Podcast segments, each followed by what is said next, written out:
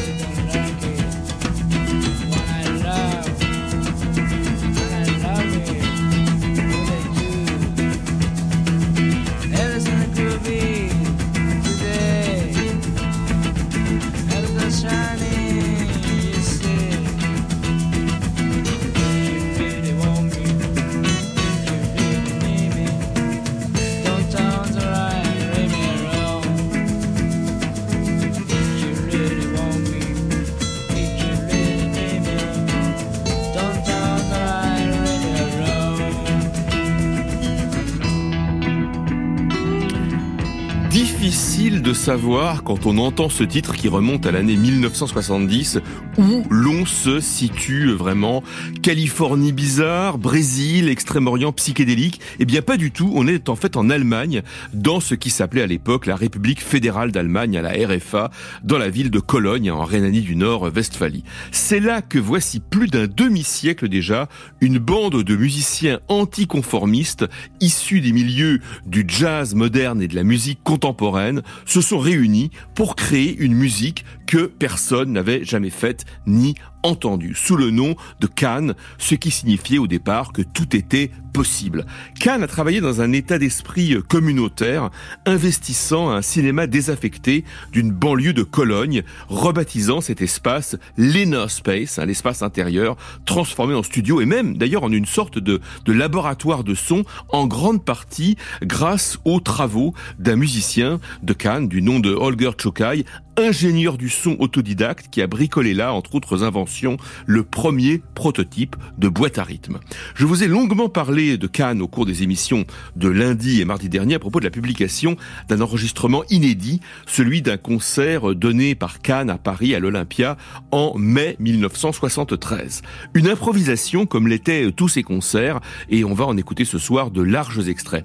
J'ai eu la grande chance de m'entretenir il y a un mois, de m'entretenir en français, hein, il faut le souligner, avec Irmin Schmidt, l'unique survivant du noyau initial de Cannes et qui fut son joueur de clavier et de synthétiseur. Irmin Schmidt, qui vit en France la moitié de, l'année, il a une maison dans le Luberon, est venu accompagné par sa fille, hein, qui supervise aujourd'hui, à la suite de, donc de sa femme, la réédition des archives sonores de Cannes diffusées par les disques Spoon, hein, Spoon Records. Avant de vous faire écouter cet entretien, il me faut euh, une précision. Par une triste coïncidence, on a appris quelques jours tout juste après cette interview la mort de Kenji dit Dam Suzuki, qui fut le charismatique chanteur de Cannes au style et à la personnalité si singulière. Et dans notre conversation qui s'est déroulée donc il y a un mois jour pour jour, le 29 janvier dernier, eh bien Irmin Schmidt en parle alors que celui-ci était encore vivant. Quand vous avez réentendu 50 ans après cet enregistrement, qu'est-ce qui vous a le plus étonné? En quoi ces enregistrements de vos concerts de 1973 sont-ils différents de vos enregistrements en studio? Oui, complètement différents parce que euh, sur scène, on a spontanément inventé la musique qu'on a jouée. On n'a pas joué les morceaux euh, qui étaient sur les disques. C'est euh, qu'on a enregistré en studio. C'était tout inventé euh, dans le moment. C'était inspiré par euh, l'endroit, par l'atmosphère, par euh, le public, par la sonorité, l'acoustique. Tout ça a influencé ce qu'on a inventé spontanément et dans cet euh, enregistrement à l'Olympia, oui. je crois, on, on, le sent très très bien comment ça se développe, oui. qu'on euh, essaye de, de de créer un feeling pour l'endroit et tout. Ça commence très très euh, très comment dire, euh, très tendre, très doucement, doucement. Euh, et ça se développe euh, d'une tout doucement jusqu'à un vrai orage. Vous faisiez, je crois, euh, des concerts qui duraient à peu près, qui étaient divisés en deux parties avec un entracte au milieu. Vous vous arrêtiez. Oui. Ce que je voulais savoir, c'est quand vous faisiez ces, ces improvisations, quel était le principe vous preniez pour base quelque chose que vous aviez déjà répété Non. Non, jamais. Jamais. Ah oui. Non, non, pas jamais. On, a, on a euh, soi-disant, euh, on a utilisé comme citation plutôt. Oui. Euh, des morceaux qu'on a qui étaient pour sur les disques, mais euh, parfois c'est devenu tellement différent euh, je me rappelle des concerts où les, le public a demandé euh, un certain morceau, ils ont Oh You Do Right, you, et on a joué You Do Right, mais ils n'ont pas reconnu. Ils ont, ils ont continué de, de, demander You Do Right. Oui, C'est, euh, c'était comme ça. C'était chaque fois on a on a joué un morceau existant euh, ça c'est devenu quelque chose de nouveau. Oui. Il n'y avait pas d'éléments pré-enregistrés quand vous interprétiez ces improvisations. Non, non, non, c'était vraiment spontanément créé. Oui. Euh, ce qui est un grand risque. Et euh, ça, ça n'allait pas euh, toujours euh, très bien. Et il y, a, il y était des, des, euh, des concerts qui étaient des vraies catastrophes. C'est vrai pas, pas celui de l'Olympia, j'espère. Non, non, celui c'était... C'est aussi grâce au public. Parce que le public euh, parisien, on a joué souvent à Paris, oui. et euh, j'adore cette, cette, ce public. Alors, expliquez-moi, qu'est-ce qui vous, qu'est-ce qui distingue le public parisien? Quels sont vos souvenirs? Une présence d'esprit euh, et qui, euh, par exemple, on a fait euh, Olympia était vraiment euh, très très bien. Autrement, on n'aurait pas euh, sorti euh, un disque. Eh oui. Mais on a fait des, des, concerts où on a essayé euh, de intégrer un chanteur, un autre dans le groupe. Oui. Il a chanté quelque part et le public n'a pas aimé. Ils ont vraiment montré non. Ah oui. Pas lui. et c'était tellement tellement clair, ils nous ont aimés, mais pas le chanteur. Ah oui. et, chaque moment, il, il, est venu sur scène, ils ont euh, crié, euh, ah oui. sifflé, et euh, et ça j'aime cette euh, cette présence critique. Oui. mais enthousiaste en même temps. Oui, oui, oui, ah, c'est drôle. Mais alors, il y a, une chose qui est étonnante quand on réécoute votre musique de cet âge d'or, on peut dire, hein, 69, 75, c'est que votre approche de la musique psychédélique est très différente de celle d'autres groupes européens. Je pense à The Soft Machine, euh, Gong, euh, même Pink Floyd au fond. Il hein. euh, y a chez vous quelque chose de plus sombre, de plus angoissant, grinçant, froid aussi. Comment vous expliquez cette différence dans votre approche du psychédélisme? Euh, Je dirais pas psychodélisme. Euh, non. Non, ça, euh, c'est un. Je sais pas. Euh, moi, je peux pas me me mettre dans des catégories euh, comme comme ça. C'est parce que notre musique est tellement influencée, par exemple, par des différentes expériences musicales. On a chaque membre a eu. Euh, de, avant Ken, parce que moi, j'ai eu jamais fait du jazz, j'ai écouté, mais j'ai pas fait du rock, j'ai pas fait du jazz. J'ai été vraiment euh, euh, pianiste et, et con, euh, chef d'orchestre oui. de classique. Vous étiez l'élève de Stockhausen. Euh, oui. oui. Et euh, avec Holger Zuckay d'ailleurs. Euh, oui, mais Holger a fait d'autres choses aussi. Mais moi non, j'ai fait que vraiment des, des récitals de piano. J'ai joué Messiaen et Boulez et, et j'ai dirigé et toute cette différente influence de musicale dans, dans notre groupe, euh, ça fait un, un, un amalgame, un, un mix oui. euh, tellement euh, différent de, des autres groupes, parce que euh, Jackie, par exemple, il a vraiment un, musicien de jazz oui. et du avant Cannes, il a fait du free jazz, mais il a, il était batteur de, des groupes de, de, toutes sortes de jazz, oui. de son, euh, quand il était 14, il oui. a déjà commencé avec de, oui. de Dixieland. Ah oui, oui. Mais c'est drôle que vous parliez de jazz, parce que j'ai lu une interview de vous où vous disiez que quand vous étiez très jeune, le jazz était une musique qui était au fond assez euh, difficile à écouter en Allemagne parce que les nazis la détestaient et la pourchassaient. Oui, c'est euh, tristement.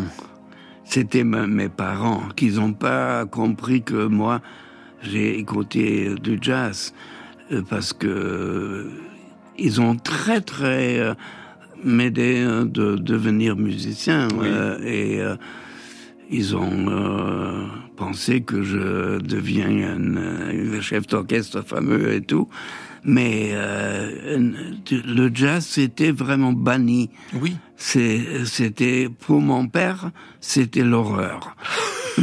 J'ai eu fait la guerre oui. avec mon père. Parce que tout cet esprit enfermé de cette génération, de cette Allemagne nazie, c'était très difficile pour un, un, jeune des années 50. Euh, oui. Mais j'ai, je me battu pour ça. Oui.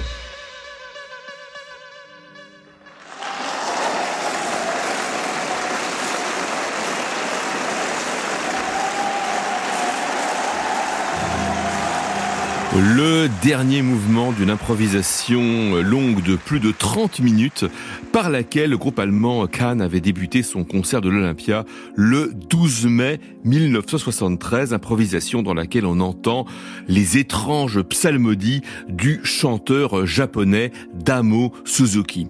J'ai poursuivi mon entretien avec Irmin Schmidt en l'interrogeant sur les origines du groupe et son parcours à lui en particulier. Qu'est-ce qui vous a décidé justement à quitter ce monde euh, de conservatoire, ce monde académique, pour créer dans votre appartement à Cologne un groupe de rock quand même, de jazz rock, je ne sais pas comment l'appeler alors. C'était pas prévu que ça ah devienne. Euh, je voulais, je voulais euh, fonder une, un groupe qui invente spontanément qui consiste des différentes euh, musiques euh, euh, contemporaines qui existaient. Le, jazz, c'est une musique contemporaine. Et le rock, ça, depuis, ça s'est développé avec, avec Jimi Hendrix et Frank Zappa à, l'époque. C'était une musique contemporaine. Et j'ai pris comme sérieux, comme soi-disant la musique sérieuse. En Allemagne, on faisait les, les, les, catégories très, très strictes. C'était la musique sérieuse et la musique qui, euh, ouais, d'autres, tout le reste. Mais alors, j'ai, euh, vous savez, j'ai quand même été frappé par. Euh, ah oui, alors oui, donc il y a quand même une chose que je me demandais.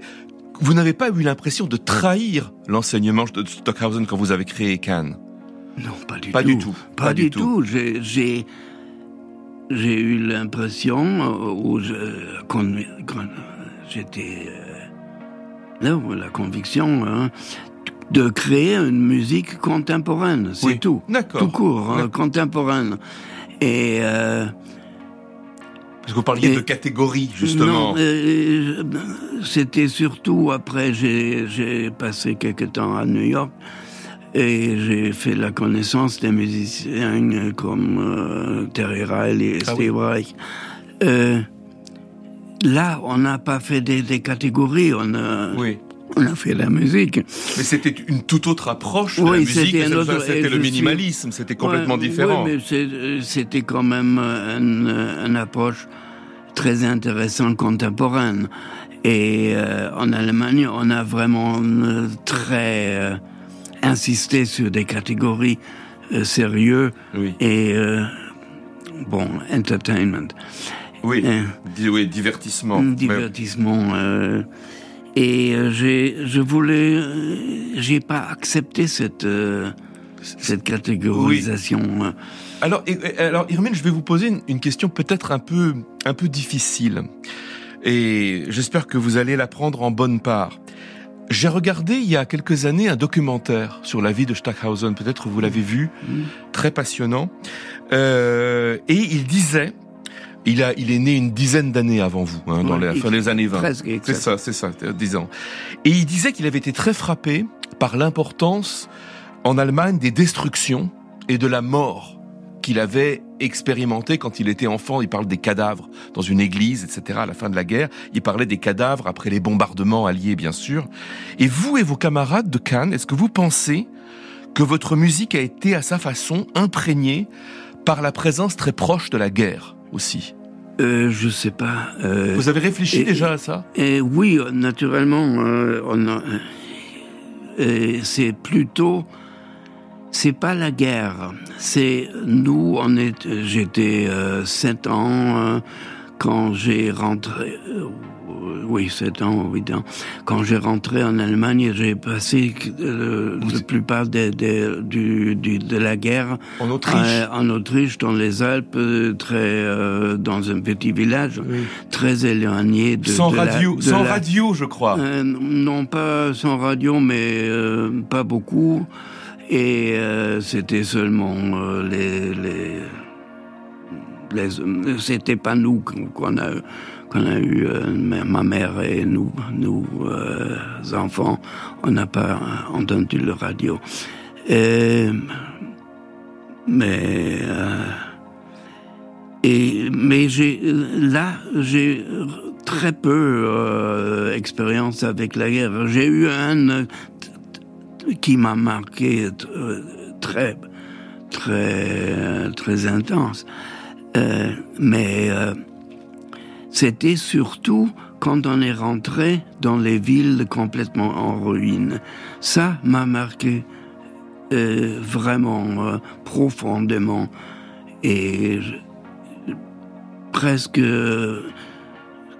toute ma vie j'ai j'ai eu des rêves dans les ruines et parce que le choc de, de, venir de, de cette euh, village dans, les, dans les forêts des Alpes, dans les euh, idylliques, et tout un coup d'être transporté dans une ville comme Dortmund, euh, industrielle, toute écrasée. Et c'était un choc qu'il fallait digester. Et oui. C'était dur. Et je crois ça, c'est présent. Je ne sais pas si c'est tellement présent dans mes, dans mes collègues, dans mes amis de la, du groupe. J'ai aucune idée. On a rarement parlé de ça. Michael était dix ans plus jeune que moi. Oui. Alors il a une autre expérience. complètement autre. Mais Olga, par exemple, il a eu. Mais il a et Jackie certainement aussi. Oui. Parce qu'il a, je crois, perdu son père. Ah oui. Euh, mais oui, c'est étrange. Euh, je me demande quelquefois pourquoi. Mais on a entre nous, on n'a jamais parlé de ça. Oui, mais ça c'est le propre de la musique finalement, d'exprimer euh, inconsciemment les choses. Et c'est drôle parce que je sais pas, moi c'est mon interprétation. Vous savez, euh, j'étais très jeune dans les années 70 et j'étais sensible à cet optimisme utopique des hippies. Et quand on écoutait votre musique, c'était le contraire de ça. Il y avait comme quelque... Ah Je crois pas que ça vous étonne. Il y avait quelque chose de sombre. Et je me demande s'il n'y a pas un lien avec ce que vous venez de dire. Cette conscience de la destruction, euh, de l'ombre, de, de, de, de, la guerre, voyez. C'est peut-être parce que c'est tellement actuellement. C'est peut-être pour ça que j'y pense. Ouais. Oui. Parce que nous entrons dans, un, dans un temps de plus en plus sombre. Eh, ça c'est certain. Ouais. Vous avez l'impression de revivre des choses que vous avez vécues Et j'ai peur que peut-être c'est ouais. Mais je je sens pas que notre musique ou même la musique que je fais maintenant euh, est, tellement pessimiste, euh, portée par, par, le pessimisme. Non. Non, pas du tout. Alors comment euh, vous la décririez alors? Avec Cannes, euh, nous, c'était une époque où on était vraiment très très optimiste. Oui. On a vraiment pensé maintenant ça tout s'ouvre euh, pour le bien, pour le bon. Mm. Et euh, et, et c'était vrai à l'époque, au début des, des, années 70. Et on a eu l'impression, oui. Maintenant, euh, le monde va changer pour le mieux. Oui, mais euh, quand vous examinez l'influence que la musique de, que, que, que la musique de Cannes a eue après, vous vous rendez compte que ce sont surtout les groupes pessimistes de l'après-punk ah qui se sont revendiqués de vous. C'est vrai. Ah, et donc vous dites, je, je vous admettez, je n'invente pas. Oui, oui, c'est vrai, mais Public Image Limited, oui, Wire, etc. vous êtes conscient de ça. Oui, Public Image euh, surtout. Hein. Exactement, très proche. Ouais. Et c'était assez nihiliste, assez négatif quand même comme musique. Oui, mais c'était c'était négatif dans un euh, sens critique de de leur euh, société, de leur. Oui. Euh, de, et notre musique à l'époque, c'était pas tellement la critique. on n'a pas. On a peut-être se battu contre une certaine euh, domination euh, à l'époque d'un esprit euh, après, qui était un peu très limité en Allemagne. Ça, c'est vrai, mais euh, on a eu, euh, on a eu l'espoir qu'on se bat pour le mieux. Oui. Et, euh, et le, le punk, c'est autre chose. Ils, ils, étaient, ils se sentaient euh, que dans une Angleterre très sinistre. Oui. Euh, c'est notre. Euh, on n'a pas euh, à, à l'époque, nous, on n'a pas se senti dans une Allemagne sinistre. C'était la la présence d'esprit encore vivant du nazisme. Et contre ça, on, on a vraiment révolté.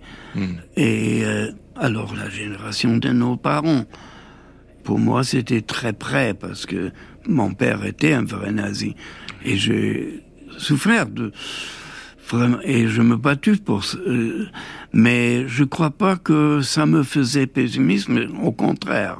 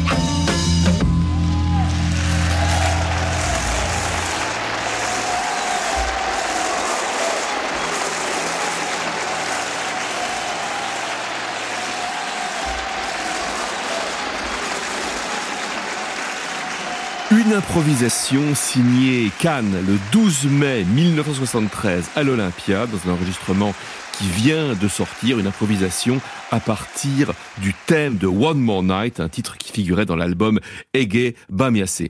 J'ai ensuite demandé à Hermine Schmidt d'évoquer l'arrivée totalement imprévisible d'un chanteur japonais improbable au sein de Cannes. Alors je suis frappé quand même que ce soit un chanteur japonais issu hein, d'un pays de ce qu'on appelait l'Axe, hein, qui était, euh, il était plus jeune que vous, mais son pays avait combattu aux côtés de l'Allemagne hein, pendant la guerre, qui se soit joint justement à Cannes. Dans quelles circonstances est-ce que Damo Suzuki s'est joint au groupe? Ça paraît assez incroyable, son arrivée chez vous. Comment ça s'est passé? Oui, c'est passé parce que c'était Olga et Jackie qui étaient dans un café à Munich et euh, ils ont vu par à l'extérieur euh, qu'il euh, comment on dit basking euh, oui, il, il, il, chantait dans la rue, il jouait dans la rue, la guitare. Il jouait de la guitare et chantait dans la rue. Et on a eu un, un, un concert ce soir dans une discothèque, on n'a on a pas aimé beaucoup ce geek. Mm. On voulait pas le faire, mais euh, à l'époque, euh, on était manipulé là-dedans. Et euh, Olga et Jackie, ils ont dit, mais, mais ça, c'est, c'est un bon chanteur pour nous, ça, ça. Ils ont demandé, il a dit oui.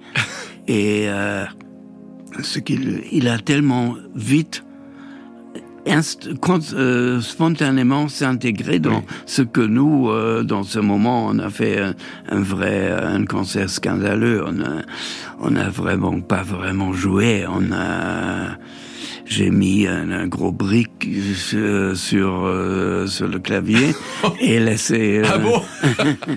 Et Michael a mis son, sa, sa guitare contre le, le L'ampli? L'ampli, ouais, et ça, ça fait des, de, de feedback. Un feedback incroyable, vraiment. Et c'était tout, et ça se vidait très vite. et lui a chanté? Et, lui, il a crié comme un fou. Et il est venu avec nous à Cologne, et on a fait un disque ensemble. Very Good Trip sur France Inter, Mishka Asayas. Vous parliez euh, de cet aspect démocratique dans les concerts de Cannes, c'est que le public pouvait dire qu'il détestait le chanteur, etc. Et justement, il y avait quelque chose d'interactif dans votre musique qui était très fort. Et qu'est-ce que vous pensez que vous avez apporté d'important au public? Quelle est la, la chose la plus importante que vous avez transmise au public? Quels sont vos plus grands souvenirs? C'est dur euh, parce que naturellement les grands souvenirs sont les, les concerts ou les grands succès oui. où le public a, mais euh, je sais pas euh, c'est c'était le comment dire quand on a fait des concerts qui n'ont pas réussi. Oui. Nous euh, on a senti ça ça réussit pas ça ça ça clique pas, oui. ça, ça marche pas, et on a souffert.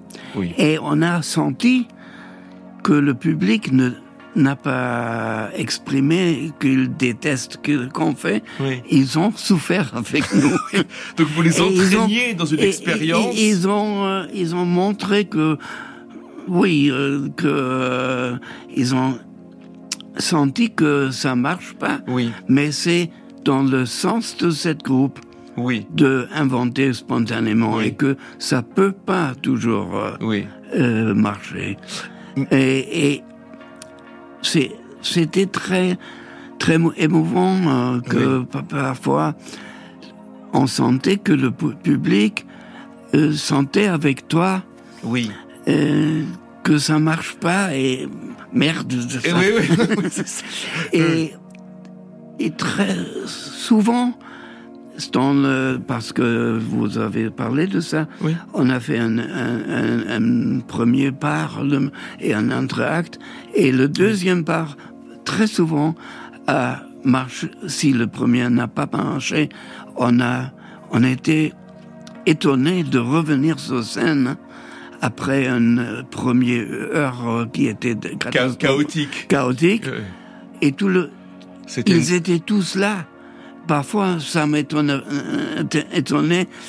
parce que tout le public était encore, encore resté en, euh, et malgré le, cette... Euh, oui, mais voulez vous donner une deuxième chance. Et, et ils ont vraiment euh, nous encouragé. Et, et ça, c'est cette relation au public qui, qui, qui j'ai adoré. C'était quelque chose d'étonnant.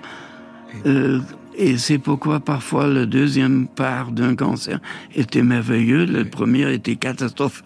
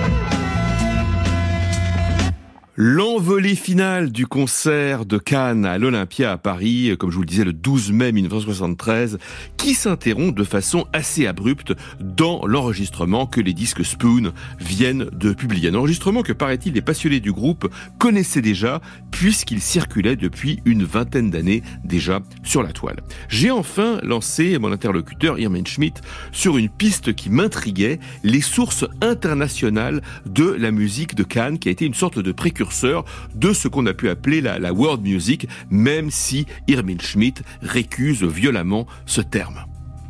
Il y a des traces, quand on écoute les enregistrements de Cannes, il y a des traces de tango, il y a la musique russe, il y a certaines musiques du, du Moyen-Orient, mais surtout qu'à l'époque, c'était difficile de connaître des musiques du monde entier. Il n'y avait pas l'Internet, il n'y avait pas beaucoup, beaucoup de disques qui circulaient. Comment vous avez connu tout ça? Quand j'ai étudié la musique, euh, pas seulement la musique classique et tout oui. le reste, j'ai étudié aussi à l'université ethnologie. Euh, j'ai étudié Japon. Ah bah ça, bah, je l'ai lu nulle gaga, part. Gagaku. Euh, ah bon la musique du, du cours euh, euh, ancienne, euh, la musique d'orchestre, il y a un orchestre ah oui. classique de la musique japonaise ancienne, Gagaku Orchestre. Et j'ai étudié ça, et aussi là, c'était surtout ça pourquoi j'ai étudié euh, à, à l'université ethnologie. Oui. Et, mais euh, aussi, euh, on a eu des séminaires à musique africaine qui étaient un, un peu euh, bizarres parce que là, c'était une, une, approche scientifique qui était vraiment grotesque. Ah bon Quand on, après la l'expérience qu'on a fait après avec des musiciens africains, oui. c'était vraiment grotesque cette approche. Mais pas l'approche à la musique euh, de Japon et aussi de Chine. Oui. Et euh, Bali par exemple. Et je me rappelle quand, euh, quand on a pour la première fois dans mon, notre appartement, on s'est rencontré, Michael, était complètement euh, flashé par euh, ma collection euh, de disques de Bali et de Japon mmh.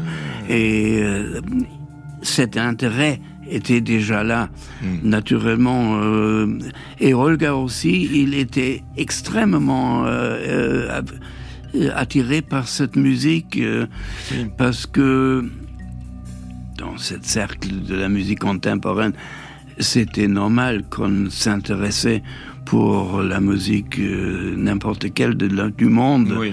euh, japonaise ou euh, bali ou oui. africaine c'était plutôt normal oui. et, et Jackie il a il, il était à Maroc il a euh, fait la musique avec des marocains jazz des musiciens de jazz en Espagne avec des musiciens d'Afrique du Nord Alors euh, c'était ça ce que m'intéressait oui. avec cette groupe que ça apportait de tous les côtés de, euh, du monde.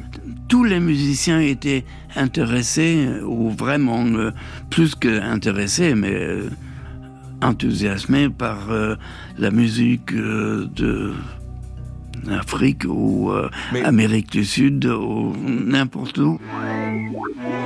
Verigo Trip sur France Inter. Une dernière question, c'est au fond, qu'est-ce qui reste dans votre pratique quotidienne parce que je sais que vous travaillez tous les jours. La, je sais que vous lisez beaucoup dans votre maison que c'est une des activités principales euh, de votre vie que vous contemplez le paysage mais que vous faites encore beaucoup de musique. Vous avez un deux pianos hein, dans votre chambre je crois hein, dans votre salon. Qu'est-ce qui reste de l'expérience de Cannes dans la musique que vous faites aujourd'hui vous Hermann Schmidt maintenant en 2024 c'est dur à dire parce que c'est tellement euh, dans moi c'est une mémoire physique oui. plutôt. Et je peux pas définir euh, alors qu'est-ce que les autres vous disent tout ce qu'on fait comme musicien dans sa vie pour moi c'est dans le corps. C'est une euh, mémoire physique. Oui. c'est quand j'ai maintenant je peux plus euh, vraiment jouer piano parce que les, les doigts Et, euh, mettez une brique comme avant. Mais oui, c'est une possibilité. mais euh, c'est impossible de définir l'influence. Mais, je peux dire que cette expérience, c'est le plus important parce que ça m'a imprégné profondément pour le reste. Et euh, le fait que les autres n'existent plus, c'est euh, c'est dur.